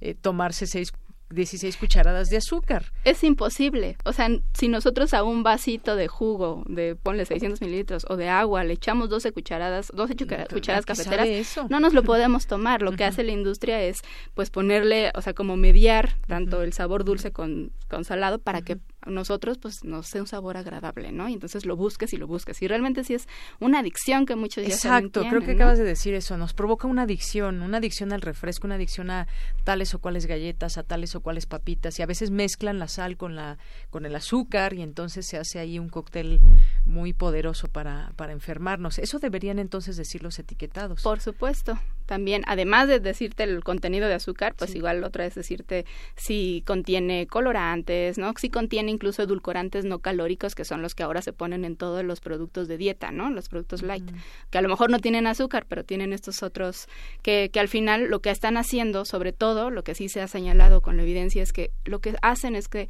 generan esta, este gusto por lo dulce. O sea, tú, tú como consumidor vas a seguir buscando lo dulce, aunque esto no tiene azúcar, pero no todos los productos que tenemos en el mercado son sin azúcar. Tú vas a seguir buscando dulce, ¿no? Si les suena familiar eso de que sus hijos pequeños lleguen y les digan quiero un dulce, quiero un chocolate, quiero un dulce y estén ahí ansiosamente pidiéndolo es porque quizás ya tengan por ahí un poco la, la adicción al azúcar. Bueno, pues sí, es un regresamos ahorita con esto que, que nos decías. Regresamos con, con la doctora eh, María del Carmen Iñárritu. Eh, decíamos, si alguien lleva una buena dieta, sabiendo que ya tiene diabetes y se cuida, puede llevar una vida eh, muy buena durante mucho tiempo. Pero ¿qué pasa aquella persona que ya sabe que tiene diabetes, que sigue tomando refresco, que sigue comiendo azúcar, que no se cuida en su dieta, que no hace ejercicio? Pues me imagino que todo esto va mucho más rápido acelera ese detrimento de sus órganos, pero ¿cómo, qué le empieza a suceder? Cuando, yo conozco muchos casos, creo que todos conocemos muchos casos que duran muy poco ah, las personas. Bueno, si este, eh, el exceso de, azúcar eh, va, va haciendo que algo, em, las células del páncreas empiecen a bueno a trabajar de más ya eh, tienen este comprometida esta secreción de insulina pero bueno todavía a lo mejor al inicio todavía pueden secretar insulina. Pero eh, si seguimos consumiendo eh, azúcar y azúcar va a haber una como desgaste mayor de estas células del páncreas hasta que ya no puedan este eh, secretar insulina, entonces el azúcar se queda en la sangre y va afectando tanto eh, eh, varias, eh, la retina, las, las, las arterias, llega al riñón, em, puede empezarse a, a formar excesos de grasas sobre órganos que no debería de estar así por ahí, por ejemplo, del hígado, del corazón, y entonces esto hace que pues cada vez eh, haya un mucho mayor riesgo. Por ejemplo, a los diabéticos se les trata como personas que ya hubieran tenido alguna vez un infarto. O sea, tienen mucho más riesgo de enfermedad cardiovascular los, las personas con diabetes que las que no, no tienen diabetes. Eh, afecta la retina, este viene el pie diabético, es muy difícil las llagas que se vuelvan a, a, a este a cerrar, entonces eh, empieza a tener muchísimos daños a la salud que que bueno cada vez lo hacen más limitada su, su vida no eh, eh, como me habías preguntado también una de las cosas muy importantes para para ver que hay mayor riesgo de diabetes es la la obesidad abdominal. O sea, la, esta obesidad abdominal que se mide a través de la circunferencia de cintura eh, es un indicador de mm, grasa en la zona abdominal y esta grasa es mucho de mucho mayor riesgo para enfermedades como la diabetes, enfermedad cardiovascular. Entonces esa es fácil, es únicamente medir la circunferencia de cintura y bueno, eh, arriba de 80 centímetros en las mujeres y arriba de 90 centímetros en, las, en los hombres es, es de riesgo. y, y una cosa muy grave es que, por ejemplo, en México el 85% de las mujeres adultas tienen una circunferencia de cintura por arriba de lo deseable, o sea, tienen obesidad abdominal y cerca del 70% los hombres. Entonces, este, también aparte de, como decía eh, la maestra, el eh, que el 70% de los adultos tienen sobrepeso, obesidad, aparte de el, eh, esa localización de esa grasa es en la, en la zona abdominal, que es la, la, grasa de mayor riesgo para todas estas enfermedades crónicas. Así es, doctora. Hay mucha gente de pronto dice, bueno, es que soy un gordito sano o no tengo ninguna enfermedad y en ese sentido eh, pues bueno, sabemos también que hay diferentes tipos eh, de cuerpo. Hay quien siempre se va a mantener delgado por genética, también puede suceder eso. Y hay quien, quien tiene kilos de más, pero se siente bien. ¿Esto hasta qué momento nos podemos dar cuenta que ya no es algo normal? Bueno, generalmente eh, utilizamos el índice de masa corporal que es Hay medidas. hay medidas. señalan este, de esa manera. Eh, que indican sobrepeso, pero ya cuando tenemos un índice de masa corporal de 30 por arriba, o sea, por arriba de 30 ya es obesidad ya es difícil que una persona esté completamente sana padeciendo ya obesidad. Con sobrepeso, muchas veces, a veces es mayor cantidad de músculo, huesos más grandes, o sea, sí hay riesgo, pero no tanto. Pero ya cuando tiene obesidad, ya es difícil, ¿no? A lo mejor se siente bien, pero la recomendación es que se cheque sus niveles de, de lípidos, de glucosa, para, para ver y, y tener muchas veces soy gordito sano y no llevo una vida saludable, no. Aunque seamos delgados, no, seamos delgados con sobrepeso, obesidad, siempre debemos de procurar tener una alimentación saludable y hacer ejercicio. Las personas delgadas también claro tienen diabetes claro sí sí depende de que comamos también. no aunque sean delgadas no dicen mm, puedo comer lo que sea no. Una alimentación saludable sea delgado o sea obeso, hacer ejercicio, sea delgado, sea obeso, ¿no? Claro, El ejercicio es para todos, no es para todos, no, es para no hay que diferenciar por, solamente por el peso. Gracias, doctora María del Carmen. Eh, maestra Katia, decía, siete de cada diez personas tienen obesidad en nuestro país, una cifra, cifra bastante alta. Nos preguntan por aquí que si es conveniente, por ejemplo, utilizar edulcorantes. Eh, no sé qué pueda responder al respecto de eso o de pronto ay yo quiero esplenda o yo quiero tal o cual marca ¿no? sí esto como mencionaba son los edulcorantes no calóricos no que vienen por ejemplo en ese tipo de marcas que son cada vez más utilizados por la industria de alimentos no como para poder esconder un poco el dulzor que, que tienen los productos. Lo que comentaba es justo eh, lo importante o lo que no está recomendado es que este eh, que los edulcorantes no calóricos sean consumidos por niños y niñas no o sea eh, en niños eh, sí se han visto efectos negativos y sobre todo pues también lo que decías justo que van propiciando y van acostumbrando a nuestro paladar es lo que incluso se dice como secuestra nuestro paladar ¿no? por los sabores intensamente dulces. Y pues eso hace que que los niños vayan buscando estos estos sabores dulces y por eso igual empiecen a subir de peso, ¿no? Desde pequeños. Y pues la presencia de sobrepeso obesidad es cada vez a edades más tempranas eso es lo que se ha visto, ¿no? Sobre todo en, en, niños y en, bueno, en población infantil. Para adultos, pues lo que se, eh, justamente también no se, no se tiene como una evidencia 100% segura, pero se han tenido este, igual estudios que pueden generar este, pues cáncer o algunas complicaciones. Pero, pues yo creo que lo más importante aquí, más que, más que si sí o si no utilizamos un producto de la industria, es por pues, regresar o, o consumir los alimentos que tenemos de manera natural en nuestro en, nuestra vida cotidiana, ¿no? O sea, los alimentos, las frutas, las verduras, los productos que están este, cercanos a nosotros, de productores locales, el frijol, el haba, la lenteja, ¿no? La avena, o sea, que son, en lugar de estar favoreciendo a la industria, pues favorecemos la economía local y, la, y a los campesinos y a las campesinas de nuestro país, que son los que pues nos dan el sustento y la, la comida día a día. Entonces creo que esa sería la, la respuesta que yo tendría. Y la otra, una cosa, si me permites, que me gustaría mencionar sobre las complicaciones de la diabetes, que desafortunadamente y muy triste, o sea, de manera muy triste en nuestro país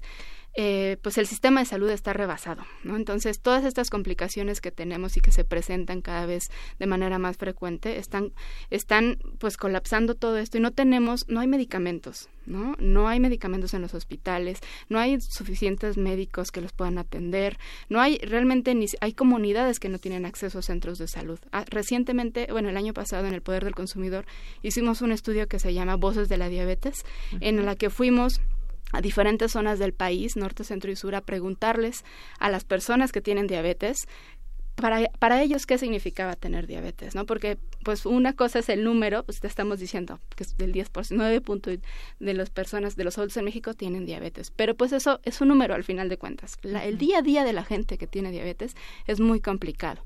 Y si no tienen ni siquiera en el hospital, ni siquiera alcohol o, o gasas, es muy difícil que, y, por ejemplo, el Seguro Popular tampoco cubre la diálisis, ¿no? Y la diálisis en las personas que tienen diabetes complicada es algo pues que, que llega, ¿no? Por la por las por los daños renales que sufren. Una diálisis está entre, bueno, hemodiálisis está entre 1.500 pesos y 2.000 pesos y se tienen que hacer de dos a tres a la semana.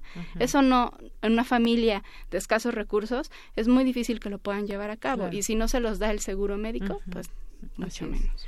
Bueno, pues miren, yo creo que este tema da para seguirlo platicando mucho y en otros momentos lo seguiremos hablando porque pues tal parece que no entendemos. Si entendiéramos el poder que tenemos nosotros mismos para prevenir enfermedades, yo creo que cuando ya las tenemos y vemos que avanza y todo, seguramente mucha gente se arrepiente de no haber tomado cartas en el asunto y haber tomado conciencia. Tenemos solamente dos minutos más. A mí me gustaría que pues nos dieran, a ver, a grandes rasgos una, una dieta sana, una dieta sana, porque yo veo siempre que vengo a trabajar, veo los puestos de tamales llenos, los puestos de, eh, de tortas, de chilaquiles y demás yo no mm, digo, de vez en cuando yo creo que es justo y necesario, es parte de nuestra dieta, pero bueno, quien tiene diabetes no, pero en términos así generales, ¿qué deberíamos de incluir dentro de nuestros alimentos y cuáles prohibitivos y cuáles quizás de vez en cuando? Bueno, pues en general una dieta saludable serían alrededor de cinco raciones diarias de frutas y verduras de diferentes. De diferentes. La variedad es muy importante. ¿Cinco raciones, un puñito? Este, Pues depende, una, por ejemplo, una manzana, este, lechuga son dos tazas, porque también creemos que le ponemos una rebanadita al, sándwich y, ya no, no, son eh, en abundancia la verdura y sobre menos pan y más lechuga. Eh, sí, eh, sobre todo para las personas con diabetes, la, la verdura es muy importante, igual como eh, decía Katia, las, las leguminosas porque tienen fibra. La fibra hace que, que no absorbamos el eh, es, azúcar que no absorbemos, son azúcares, y evita que, este, que absorbemos rápidamente la otra clase de azúcar. Entonces, el, leguminosas, cereales integrales y, bueno, alimentos de origen animal y ah, la leche descremada para evitar tantas grasas. Otro día hablaremos de qué tan eh, benéfico es también ser este vegetariano, vegano ah, y demás. Pero de momento también se recomienda evitar todas las comidas rápidas, sobre todo, no tanto los por ejemplo, los molletes, y eso es bueno, como que estamos satanizando nuestra comida tradicional. Pero no diario, es buena. bueno, podríamos hacer esas este, frijoles con lenteja, con maíz, y eso que puede ser una fuente muy rica, ¿no? Pero sin tanta grasa. Claro, gracias doctora. Y por último un comentario muy rapidísimo porque ya se nos acabó el tiempo de poner más atención al etiquetado y seguir nosotros con esta apoyando esa lucha para que podamos tener etiquetados más claros que nos fijemos en ellos. Claro que sí, pues bueno, desde el Poder del Consumidor los invito a entrar a nuestra página que es www.elpoderdelconsumidor.org donde pueden encontrar más información al respecto, todas las denuncias que nosotros hemos llevado los, los últimos años para poder exigir al gobierno que tengamos un etiquetado claro, comprensible y que realmente informe a los consumidores, ¿no? Y bueno, además del etiquetado, la publicidad, la alimentación escolar saludable, eh, los impuestos a las bebidas azucaradas y la comida chaparra, eh, bueno, también la promoción de una dieta de de, bueno, de un sistema alimentario que sea justo, ¿no? para, para para la población y además ah, pues nutricionalmente adecuado. Claro que sí. Bueno, pues dejemos abierto el tema porque es necesario seguirlo platicando. Por lo pronto, muchas gracias, eh, doctora María del Carmen Iñárritu, maestra en nutriología con especialidad en obesidad y comorbilidades, profesora investigadora del Departamento de Salud Pública de la Facultad de Medicina de la UNAM. Gracias. Muchas gracias. Y maestra Katia García, nutrióloga, e investigadora y coordinadora de salud alimentaria del Poder del Consumidor. Muchas gracias. Muchas gracias por la invitación y un saludo a tu auditorio. Y continuamos. Relatamos al mundo. Relatamos al mundo. Ya está en la línea telefónica Violeta Santiago, periodista allá en Veracruz. Y pues les decíamos al inicio, tengo en mis manos este libro que se llama Guerra Cruz, haciendo referencia a muchas cosas que suceden en este estado de la República Veracruz. Eh, Guerra Cruz se llama este libro, Rinconcito donde hacen su nido las hordas del mal. Violeta Santiago, gracias por tomarnos esta llamada. Muy buenas tardes. Hola, Deyanira, muy, muy buenas tardes. Gracias por la invitación a tu programa. Y pues sí, efectivamente, este libro llamado Guerra Cruz, que es una unión entre la palabra guerra y, Veracruz, esta unión que se formó hace muchos años eh, en redes sociales principalmente, pues habla sobre eh, lo que ha sucedido en este estado en la última década y bueno, de, sobre todo de la descomposición eh, social que la violencia ha generado en esta entidad del país. Así es, es un, es un libro donde nos eh, llenas de hechos y de situaciones que suceden, eh, sobre todo en los últimos años allá en Veracruz, un lugar muy peligroso para el periodismo. Haces un recuento de los distintos periodistas de los últimos tiempos que han sido asesinados debido a su labor, muchas veces amenazados. Eh, me gustaría que nos platiques un poco durante estos años que abarca tu, tu investigación y este libro, que hacia dónde se va en este tema algo ha mejorado la denuncia, el hacer visibles estos casos, algunos de verdad muy emblemáticos que han sido desde allá, todas las, las, eh, las personas cuentan, todos los periodistas, pero hubo casos en especial eh, como el de Rubén que tuvieron ciertas características. Platícanos un poco, pues eh, engarzando también al ambiente que hoy se vive allá en Veracruz. Pues bueno, básicamente la primera parte del libro trata sobre la situación del periodismo en Veracruz, cómo es ejercer en el Estado. Y bueno, es también un, recuento, una recapitulación eh, y conformación de los perfiles de 22 periodistas que fueron asesinados del 2011 al 2018.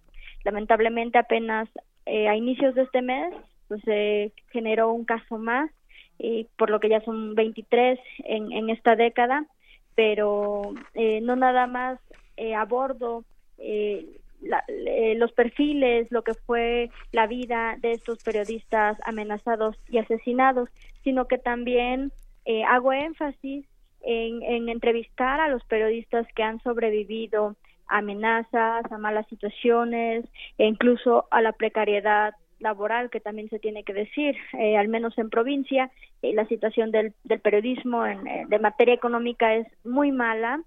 la mayor parte de, los colegas tienen que tener más de dos trabajos para poder subsistir y bueno, la mayoría de estos trabajos sin prestaciones laborales o algún tipo de, seguridad. Entonces, esta primera parte, hablando nada más de las muertes, que se han dado en el ámbito del periodismo, de la violencia, que no solamente, y, y acoto eso, no solamente viene de, de los grupos delincuenciales, sino también del mismo gobierno, sino también eh, lo que es ser periodista y sobrevivir en Veracruz dentro de esta profesión.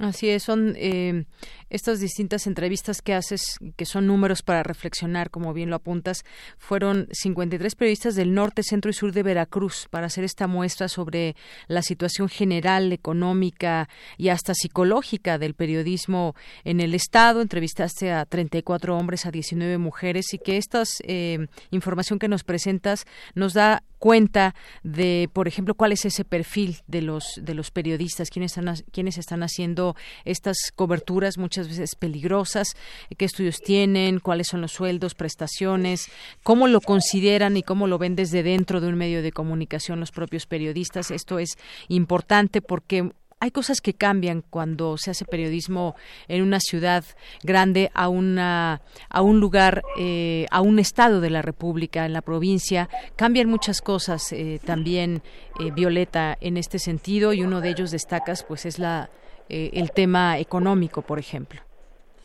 Así es, hacer periodismo en los estados, hablando de especialmente de Veracruz, es bastante complicado. En muchas ocasiones eh, bueno son 212 municipios. En ciudades pequeñas un reportero o corresponsal se puede encargar de, de toda la información. Y hablo desde cuestiones políticas sociales culturales hasta los hechos de nota roja.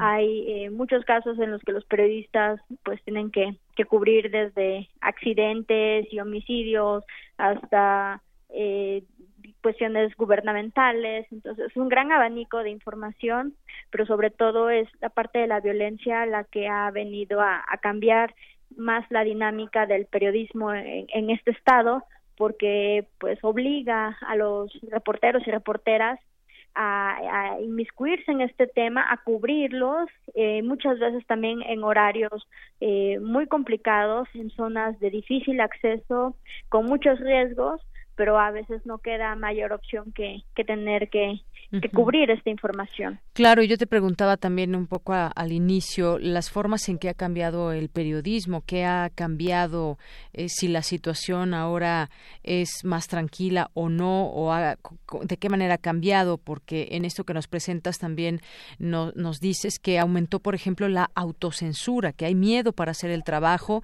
porque pues todas estas agresiones contra los comunicadores. ¿Cómo, hacia dónde crees que va este periodismo? que se requiere y que, bueno, muchos de ustedes han hecho para eh, reflejar o dar a conocer la realidad que impera en un estado como Veracruz?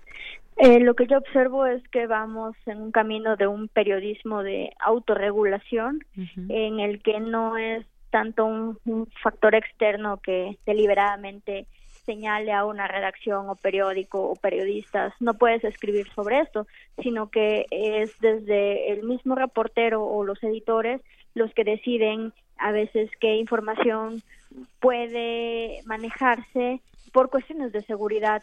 Eh, a veces usamos algunos eh, eh, recursos, por ejemplo, como no firmar las notas cuando son cuestiones de hechos de violencia, aunque esto no da demasiada seguridad. Finalmente, quien lea a diario ese medio en particular, pues va a descubrir quién es la persona que escribe ahí, entonces ponerle staff o redacción a una nota no te brinda más seguridad que a veces un poco de, de paz psicológica. eh, y, también a, veces hay hechos que definitivamente no se cubren, por lo que te comentaba, difícil acceso, horarios complicados, es eh, poner en riesgo al periodista y bueno, hay algunos medios que deciden eh, aguardar otro tipo de fuentes más seguras, que casi siempre son las gubernamentales, aunque al final pues esto también nos eh, nos genera un sesgo, ¿no? Nos delimitamos solamente a la narrativa oficial o a lo que el gobierno, fiscalía, tiene que decir sobre un hecho de violencia y pues no nos permite poder eh, investigarlo a, eh, de frente, ¿no? En el lugar. Pero bueno, esto con, el fin de proteger la integridad de los periodistas. Así es, eh, Violeta. Eh, también en algún momento del libro nos encontramos con que nos das cuenta sobre otro otra situación muy grave que es la desaparición de personas. Y lo titulas Veracruz el cementerio clandestino más grande, la muerte bajo tierra. Y como sucede con desapariciones, con las desapariciones no hay un registro oficial de cuántas fosas hay en Veracruz. Y esto nos hace eh, nos lleva hacia todos estos colectivos que se han formado de familias de desaparecidos en Orizaba, en Córdoba, en distintas zonas de Veracruz, el colectivo Solecito, aquí incluso hemos hecho algunas algunas eh, entrevistas con eh, personas que, que forman parte de estos colectivos, familiares enlaces Jalapa, varios que nombras aquí eh, tú y que están en esta búsqueda de personas desaparecidas, más allá también de, de esta problemática con los periodistas, hay gente que está desapareciendo en Veracruz. Efectivamente, la segunda parte del libro trata sobre el tema de las desapariciones forzadas y las fosas clandestinas que están muy ligadas y como bien mencionabas no hay una cifra exacta u oficial. De hecho en la investigación eh, lo que hago es correlacionar tres bases de datos oficiales que son dos federales y una estatal. Sin embargo bueno hay un una gran cantidad de datos que se ocultan, eh, especialmente en, Veracruz eh, por la parte estatal, eh, por parte del fiscal Jorge Winkler Ortiz, quien se ha limitado a informar los casos de expedientes de desapariciones durante el periodo de Javier Duarte de Ochoa. Sin embargo, no ha sido muy claro en explicar qué es lo que pasó en el bienio de Miguel Ángel Yunes Linares y esto, bueno, eh, lo que podemos ver a todas luces por una cuestión política. Pero los datos que logramos rescatar es que eh, de los 212 municipios, eh, al menos 130 municipios, es decir, más de la mitad, tiene al menos un expediente de desaparición que está todavía por eh, bueno, abierto, que todavía se debería estar investigando una persona que no ha sido localizada. Y en el caso de las fosas, que también a través de solicitudes de información eh, de varios periodistas, eh, solicitudes que también realicé, eh, testimonios de colectivos, registros hemerográficos, bueno, logramos construir una especie de, de fosario, un registro de, de fosas del 2010 al 2018 y bueno, contamos al menos 460 fosas y cinco pozos eh, y que han dado como resultado la exhumación de al menos 993 cuerpos y cráneos, es decir, es mínimo es esta cantidad de personas. Además, decenas de miles de fragmentos óseos que pueden corresponder a bueno, una cantidad que, que no podemos precisar de personas porque en algunos casos los restos se pasaron por molinos de caña, vaya, se redujeron al, al máximo. Y bueno, esta, pues, esta situación de las fosas en al menos 58 municipios, es decir, estamos hablando prácticamente en uno de cuatro, uno, uno de cada cuatro municipios de Veracruz eh, pues ha, tenido, ha sido escenario de una fosa clandestina. Y, si esto lo comparamos con los datos de los colectivos, pues eh, se quedan muy cortos. Los colectivos estiman que hay al menos eh, pues más de 10.000 desaparecidos en Veracruz. La mayoría de los casos no han sido eh, denunciados oficialmente. Así es. Haces también un recuento de niños, de jóvenes que también se han visto desafortunadamente involucrados en estas historias que se deben de contar. Y bueno, pues finalmente terminaría también con esto de qué pasa en Veracruz. En Veracruz no pasa nada, eh, cambian los gobernadores, cambian las autoridades, pero qué, hacia dónde vamos en este en este tema. Decías en la parte última del libro eh, acababa de, de, tomar posesión el último el último gobernador porque ya sabemos cómo fueron las cosas con Javier Duarte. Es importante saber qué qué sucede también en las cuestiones del poder. Pasa algo en Veracruz va cambiando para bien está cambiando para peor preguntas que, que nos dejas también con el libro. Sí pues prácticamente el libro lo terminé de escribir en el 2018. Para entonces ya sabía del triunfo de Cuitláhuac García Jiménez, con lo que se da la tercera transición política de Veracruz, que es un, un caso ejemplar porque se empalma también con la situación nacional, ¿no? Un estado gobernado por 80 años por el mismo partido, por el PRI, después hace esta transición política hacia el Partido Acción Nacional y bueno, ahora en el 2018 cambia con el nuevo partido y bueno, llega eh, García. eh, sin embargo, en cuestión de, de, violencia, al menos de datos estadísticos, eh, la situación en Veracruz es todavía más grave que en años anteriores y eso es algo, eh, es, un fenómeno que, que llama mucho la atención porque a pesar de, de los horrores que se documentaron y que pusieron durante el tiempo de Javier Duarte, en términos de, de ciertos delitos eh, en el gobierno que, que lo precedió, fue peor y actualmente también estos eh, índices son más altos. Esto lo que eh, nos demuestra es que eh, la violencia se ha enraizado y que se ha expandido e incluso ha rebasado a las mismas instancias gubernamentales, lo que nos lleva a ver que independientemente de quién esté al mando, eh, la violencia los ha superado de todas formas. Obviamente quienes están a, cargo del poder pues tienen la, la obligación y responsabilidad de implementar las políticas públicas pertinentes para poder eh, garantizar la seguridad a, sus gobernados. Pero bueno, hasta el momento eh, la mayoría de estas políticas o, no, o han fallado o no han demostrado su efectividad. El último gobernador señalaba, daba un plazo de al menos dos años para que bajaran los niveles de inseguridad. Eh, más recientemente, el presidente de la República fue a Veracruz y pues acortó este plazo para octubre de este año.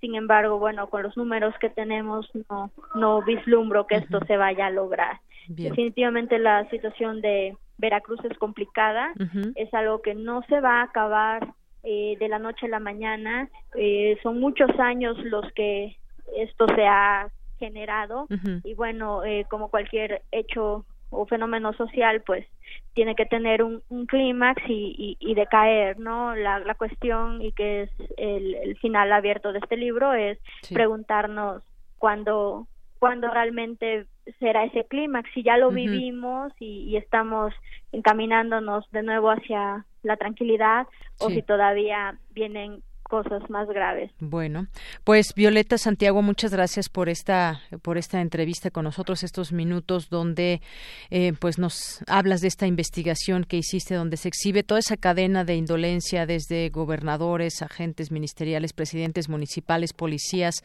ante pues la sociedad que es la afectada. Es toda una cadena y si uno no hace su trabajo se refleja pues en, prejuicio de, de los demás. Muchas gracias por estos minutos. Muchísimas gracias, Deyanira. Y bueno, pues el anuncio de que ya el, libro lo pueden encontrar en la Ciudad de México y en otros estados de la República, en Veracruz también, pues en las librerías principales y ojalá sea un, un testimonio valioso que pueda aportarle algo a nuestra sociedad. Bien, Guerra Cruz, rinconcito donde hacen su nido las hordas del mal, de Violeta Santiago, el prólogo es de Carmen Aristegui, es editorial Aguilar. Muchas gracias, hasta luego. Gracias. Muy buenas tardes. Prisma RU. Relatamos al mundo.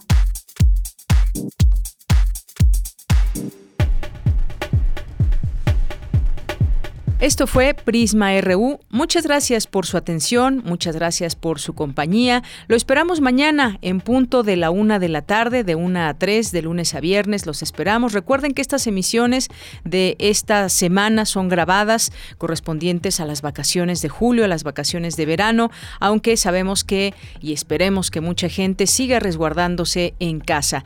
Así que lo esperamos mañana. No se pierda el programa. Recuerde que también estamos atentos a las redes sociales sociales y a todo aquello que nos quieran expresar. Ahí los leemos arroba PrismaRU en Twitter y Prisma RU en Facebook. A nombre de todos mis compañeros, muchas gracias. Yo soy Deyanira Morán y nos escuchamos mañana. Buena tarde y buen provecho.